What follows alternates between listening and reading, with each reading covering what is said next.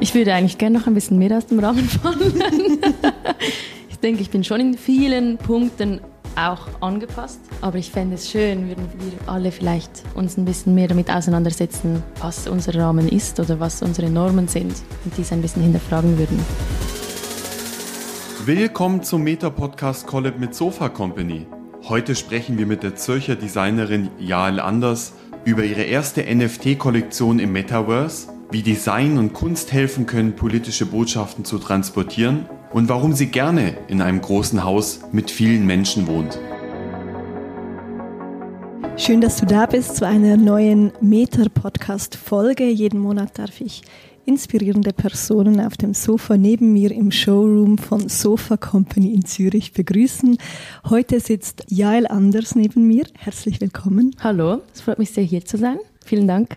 Jael, besonders das letzte Jahr 2022 war von außen betrachtet ein sehr aufregendes Jahr für dich, weil du so viele Projekte umgesetzt hast, unter anderem mit Manor eine Kollaboration hattest. Wie hast du das vergangene Jahr wahrgenommen?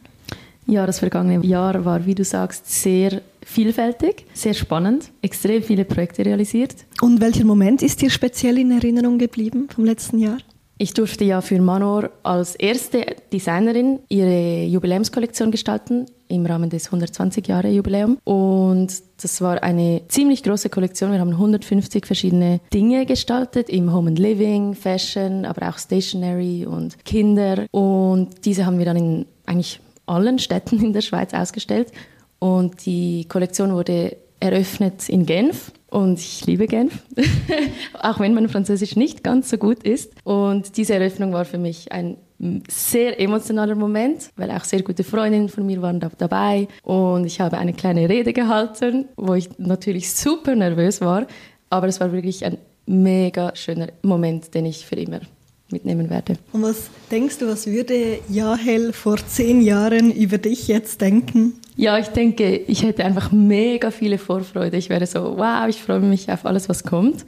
Und das habe ich aber auch jetzt. Ich weiß zwar nicht genau, was kommt, aber ich freue mich schon drauf. Ja, und gerade in Zeiten wie diesen suchen viele Sicherheit, auch gerade im Job, eine Festanstellung. Was bedeutet für dich Sicherheit und warst du schon immer so mutig, selbstständig zu sein, dein eigenes Ding zu machen, eben auch gerade in Zeiten, wo im Außen nicht so viel Sicherheit da ist? Ist eine lustige Frage, weil ich brauche eigentlich auch mega viel Sicherheit, auch so in anderen Bereichen meines Lebens. Gleichzeitig brauche ich die Freiheit oder so die die Möglichkeit, selbst bestimmen zu können, was wann wie ist. Und das war irgendwie immer stärker. Zusätzlich habe ich auch noch das Privileg, dass ich für die Stadt Zürich, also für das Dynamo, verschiedenste Projekte realisieren kann. Und das gibt mir einen sehr großen Anteil von Sicherheit. Und mhm. somit kann ich auch viele Aspekte in meiner Selbstständigkeit viel entspannter angehen. Ja, und ähm, wie war dein Weg bis hierhin? Kannst du uns mal mitnehmen? Wie hast du deine Kindheit, deine Jugend erlebt? Und wusstest du schon immer, dass du so in den kreativen Bereich gehen möchtest? Ich bin in einem Haus aufgewachsen mit zwei Familien. Also schon immer hatte ich viele Menschen um mich herum. Und meine schulische Laufbahn hat mich dann ins Gymnasium gebracht, in das gestalterische Gymnasium in Wedikon. Und wir hatten in Wedikon gab es keine Siebdruckwerkstatt.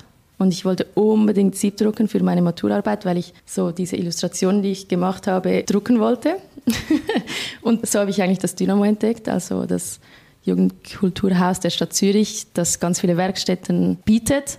Also Schmuck, Keramik, Siebdruck. Und da bin ich einfach dahin gegangen und habe das gemacht. Und das war wirklich so ein Schlüsselmoment, auch von mir. Ich kann mich noch genau an den Moment erinnern, wo ich so das Sieb ausgewaschen habe und so gemerkt habe, wow, diese handwerkliche, künstlerische Arbeit, das gibt mir so viel. Und von da an, also es gab noch ganz viele andere Momente natürlich, aber das ist ein Moment, der mir geblieben ist, war für mich klar, dass ich so in eine künstlerische Richtung möchte.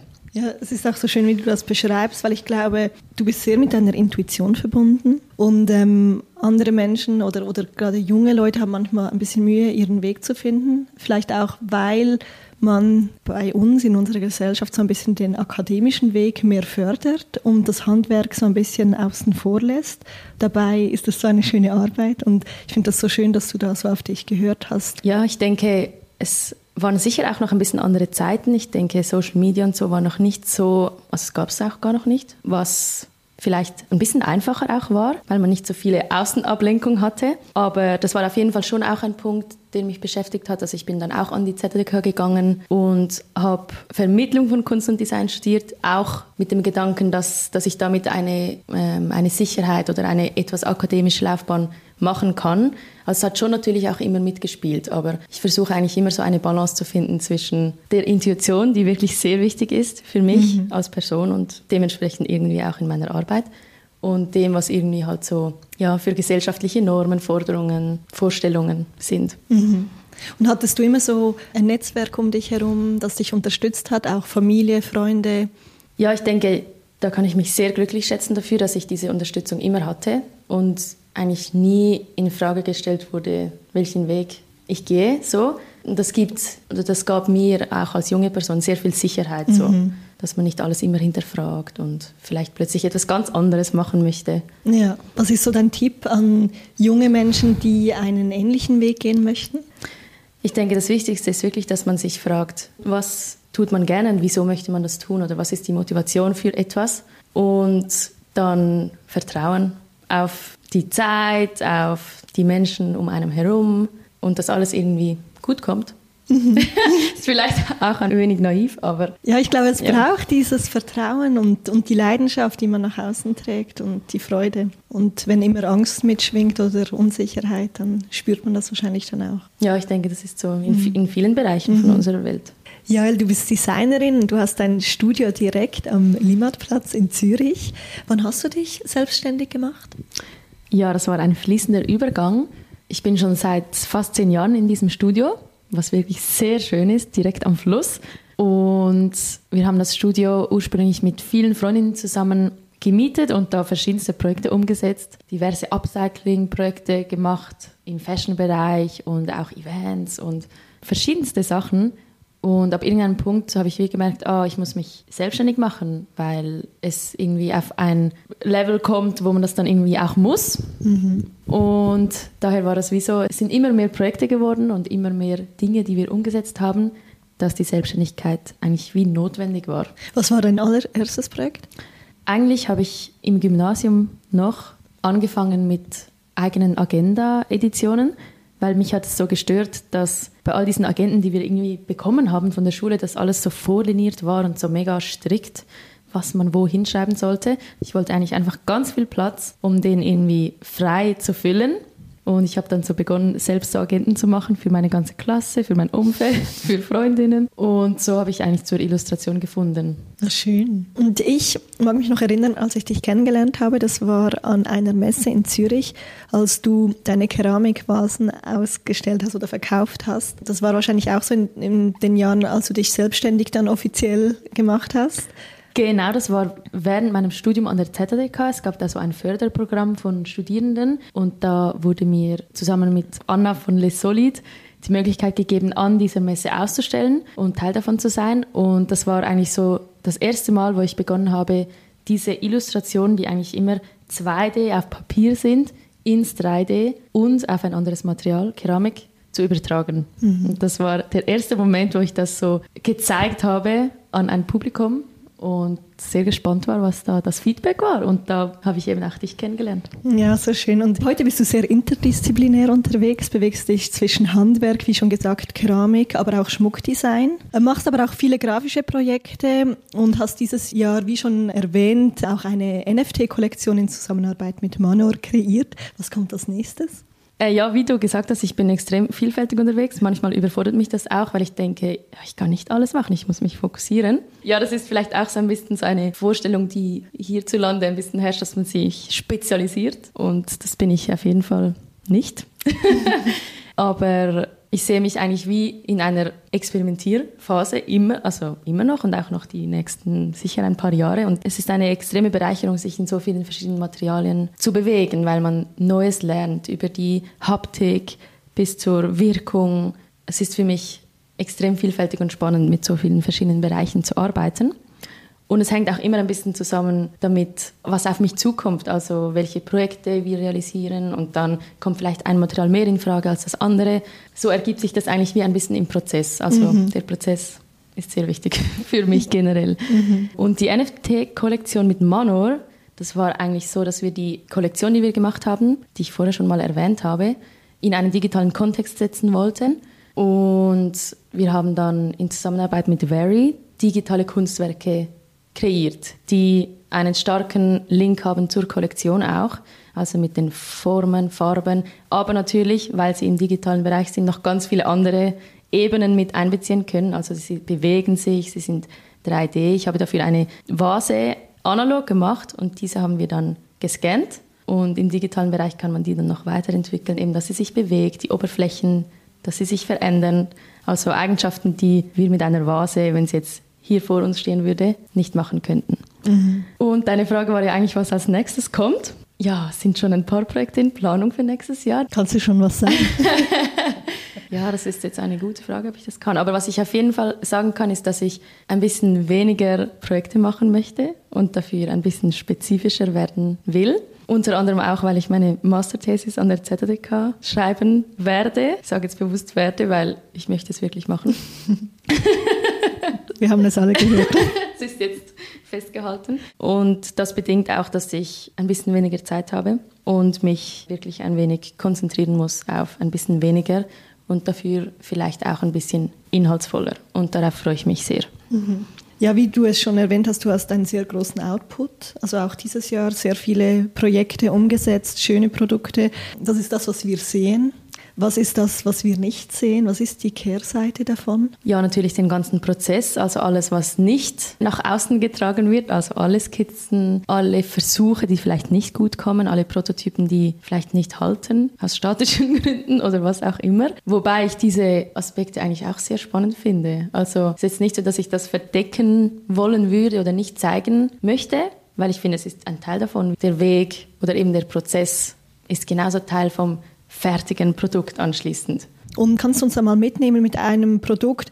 Wie ist da der Vorgang von A bis Z, von der Idee? Wie, wie kommt die Idee zu dir? Wirst du angesprochen? Siehst du was? Wie findest du Inspiration vielleicht auch? Ja, das können diverse Prozesse sein. Also oft sind es vielleicht auch Gespräche. Aber so ein Projekt, ein normal, normal, was heißt schon, die Projekte sind alle unterschiedlich, beginnt vielleicht damit, ja, mit einer Initiative, dass ich vielleicht auf eine Person zugehe, zum Beispiel ich bin momentan an der Entwicklung von so recycelten Plastikelementen mit Personen von der ETH, die sich damit beschäftigen. Und die habe ich im Dynamo kennengelernt und einfach angesprochen und gesagt, hey, wir müssen unbedingt etwas zusammen machen. Oder dann bekomme ich die Anfrage, wie jetzt zum Beispiel bei Manor.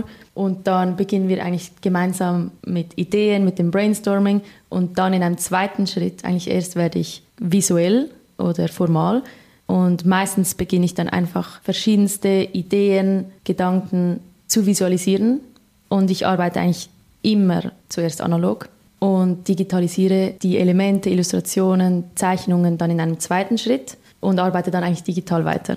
Mhm. Also diese Schnittstelle digital-analog beschäftigt mich auch in meinem Prozess. Und dann mhm. gibt es natürlich ganz viele Entwürfe oder Prototype oder Skizzen, die dann im Prozess wegfallen, wobei ich die eigentlich auch gerne sichtbar machen würde, weil ich denke, dass der Prozess das Spannende ist. Ja. Bist du da eine realistische Person im Sinne von, dass du eigentlich nicht sehr viel Leerlauf hast in diesem Prozess, dass deine Skizzen oder ähm, Prototypen dann auch realisiert werden können? Oder bist du da manchmal auch ein bisschen übermütig und musst dann wieder vieles wegkippen? Hm. Ich finde es eine spannende Frage, weil für mich eben, weil der Prozess irgendwie so wichtig ist, finde ich es manchmal auch fast schade, wenn ein Produkt fertig ist, weil mhm. es dann so final ist. Ich fände es schöner, wenn es sich dann auch noch weiterentwickeln könnte. Aber es gibt schon sehr viel, das ich dann auch überhaupt nicht realisiere. Also es ist schon nicht so, dass jede Skizze dann irgendetwas wird. Mhm. Also speziell Skizzen habe ich, glaube ich, eine Beige, die vielleicht einen halben Meter hoch ist, die ich nicht verwenden kann. Mal schauen, was ich mit denen mache. Ja, aber diese Skizzen sind ja auch irgendwie deine Handschrift, dein Markenzeichen. Man kennt ja auch diese Illustrationen von dir. Also ich glaube auch, dass die meisten das mit dir verbinden. Und diese Formen sieht man dann auch wieder im Schmuck, in der Keramik. Also es ist schon so ein roter Faden, der sich bei dir durch die ganze Produktepalette eigentlich zieht. Das ist sehr schön. Danke, vielen Dank. Ich mhm. versuche mich natürlich schon auch hier weiterzuentwickeln und ich bin gespannt, wie die Formen in fünf Jahren aussehen werden. wie wir schon ähm, besprochen haben, du wirkst sehr interdisziplinär. Gibt es noch einen Bereich, mit dem du noch nicht in Berührung gekommen bist, aber gerne würdest? Ja, es gibt speziell einen Bereich von eben recycelten Materialien oder auch pflanzenbasierten oder biologisch abbaubaren Materialien, in dem ich mich vermehrt hineingeben möchte, weil ich speziell auch an die Wichtigkeit denke. Und da bin ich momentan auch mit verschiedenen Personen im Gespräch, um in diesen Materialbereichen verschiedene Dinge auszuprobieren. Und ich finde das ein Feld, das für mich nicht unbedingt neu ist, aber wo es noch ganz viel zu experimentieren gibt. Mhm. Ich würde zum Beispiel auch gerne noch einen Master machen in irgendwie recycelbaren Materialien, irgendwie neue Materialien entwickeln. Das interessiert mich extrem. Mhm. Und was interessiert dich noch so in deinem Alltag? Also vielleicht auch eine Seite, die wir jetzt gar nicht kennen von Jael, wenn man Jael Programmieren. Nein, leider nicht. Ich fände es wirklich cool, würde ich mich da voll dafür interessieren.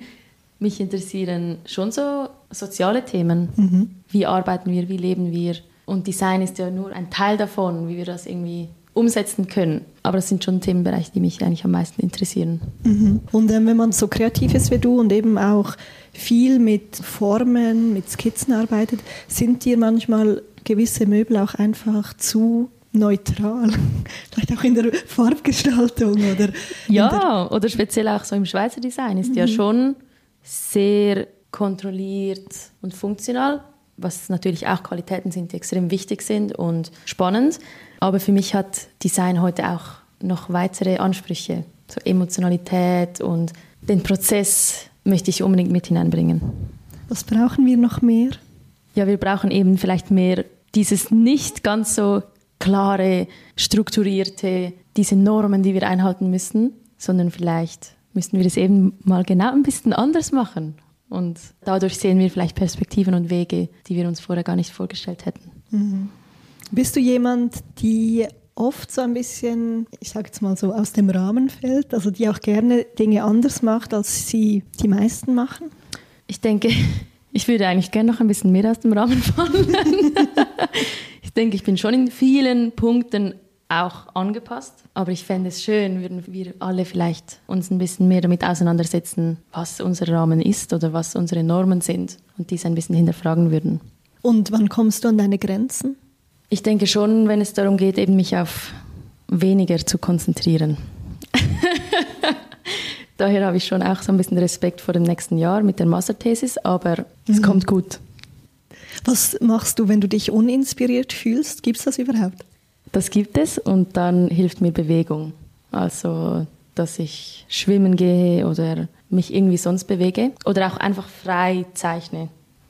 Und du hast auch für Adidas Running, glaube ich, auch Projekte umgesetzt.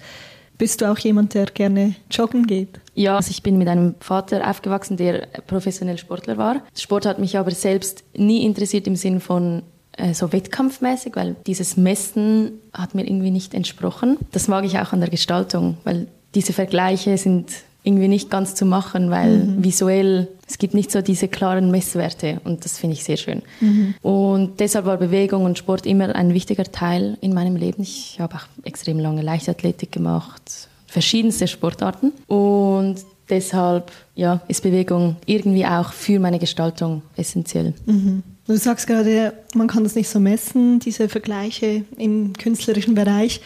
Ähm, wen bewunderst du aber für ihre oder seine Arbeit? Ja, es gibt ganz viele Menschen, die ich bewundere, speziell auch in meinem Umfeld, also Freundinnen, zum Beispiel Kim Pham, die auch mit mir in einem Studio an Projekten arbeitet. Was macht sie? Ja, sie ist so minimalistisch. Dafür bewundere ich sie sehr und auch so für die Art, wie sie Projekte angeht.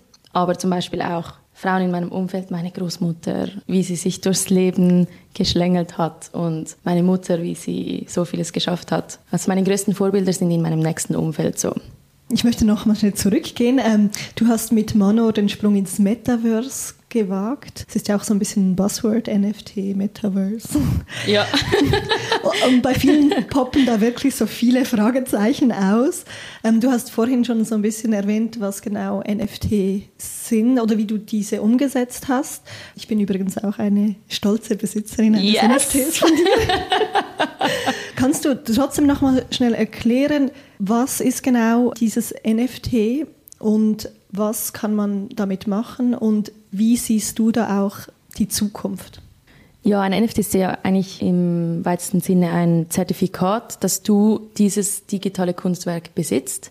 Sprich, dieses digitale Werk, was du hast, das ist ja ein Video eigentlich, mhm. ein digitales Video von einer Animation. Das könntest du ja uns allen jetzt airdroppen, schicken und Das wäre auch kein Problem, weil nur du hast eigentlich dieses Echtheitszertifikat. Sprich, das Original gehört dir.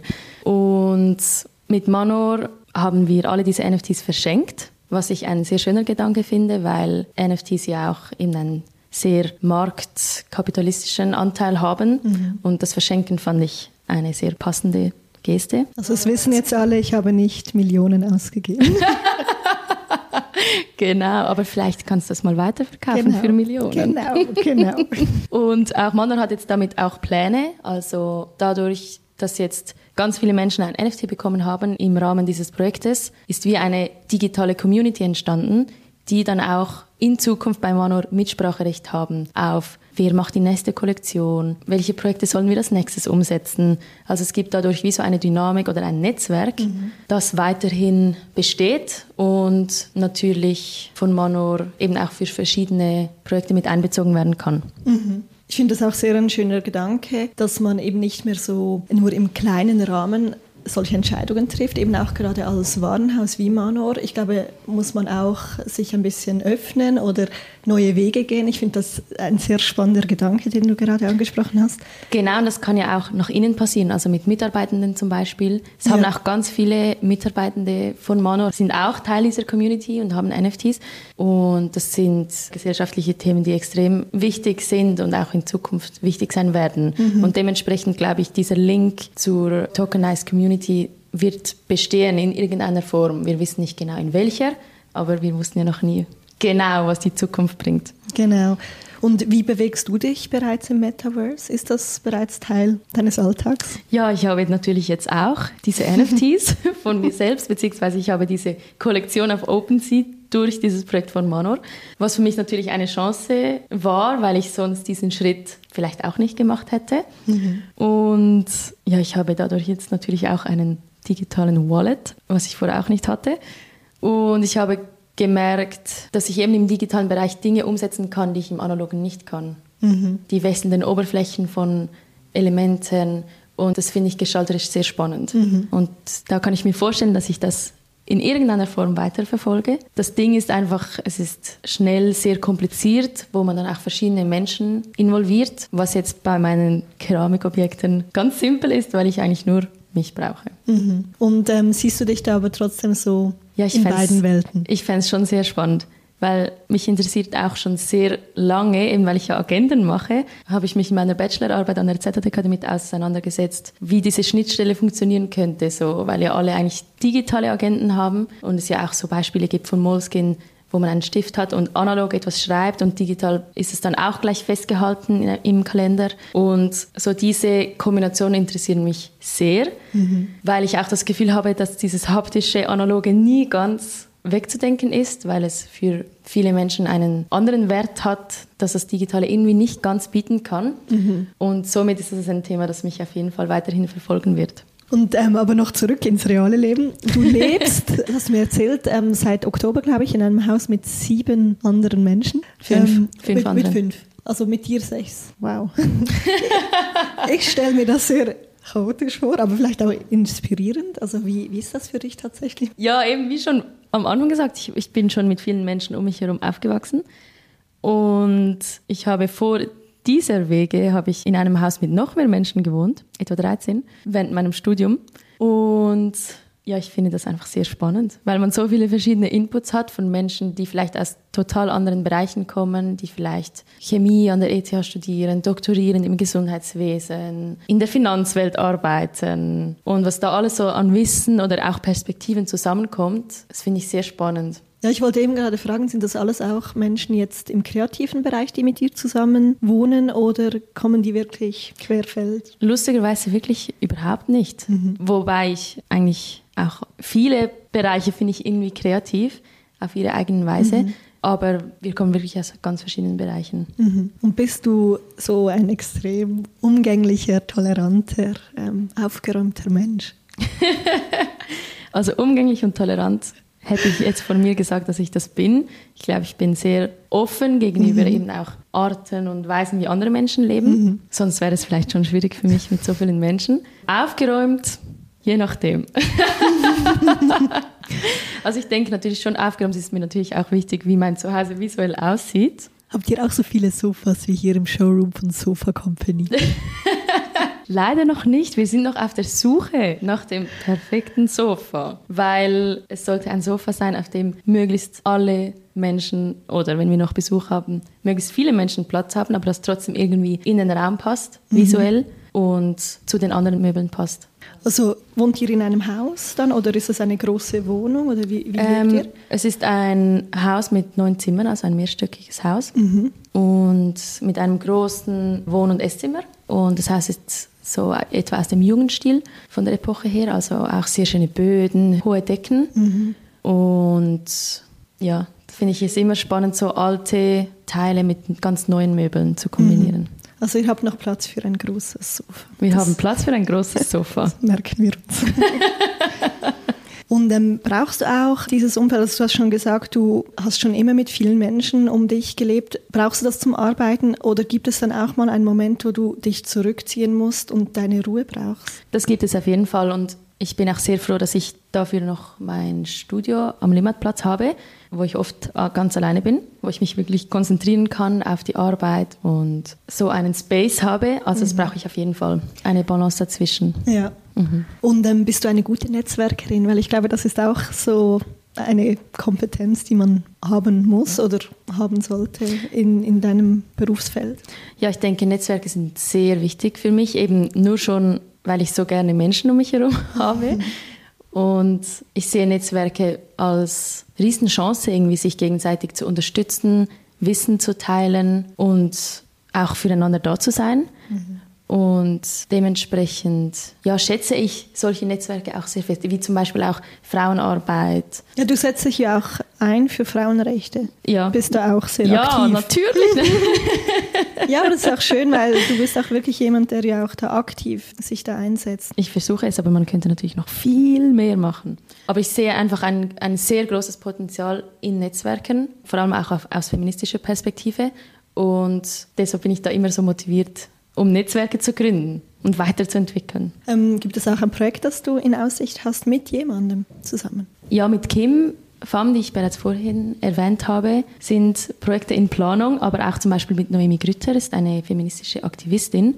Und ich habe jetzt gerade ihre Webseite visuell umgesetzt und mit ihr haben wir einiges vor. Wir haben auch schon ein Projekt zusammen realisiert und zwar war das so im Rahmen des 50 Jahre Frauenstimmrechts letztes Jahr haben wir eine fiktive Abstimmung realisiert um eine Reihe von feministischen Themen in der Schweiz. Und da haben wir auch eine feministische Landsgemeinde gemacht. Die Landsgemeinde ist ja die ursprünglichste Form der Demokratie mhm. eigentlich. Ja, das ist so ein Beispiel von einem Projekt, das vielleicht auch über die Gestaltung ja. hinweggeht. Ich glaube auch, dass Designkunst ja auch solche Themen sehr gut transportieren kann und zugänglicher machen kann an einem breiteren Publikum. Genau, das ist natürlich mhm. Die Kraft vom Visuellen, dass mhm. man das irgendwie verständlich rüberbringen kann. Ja.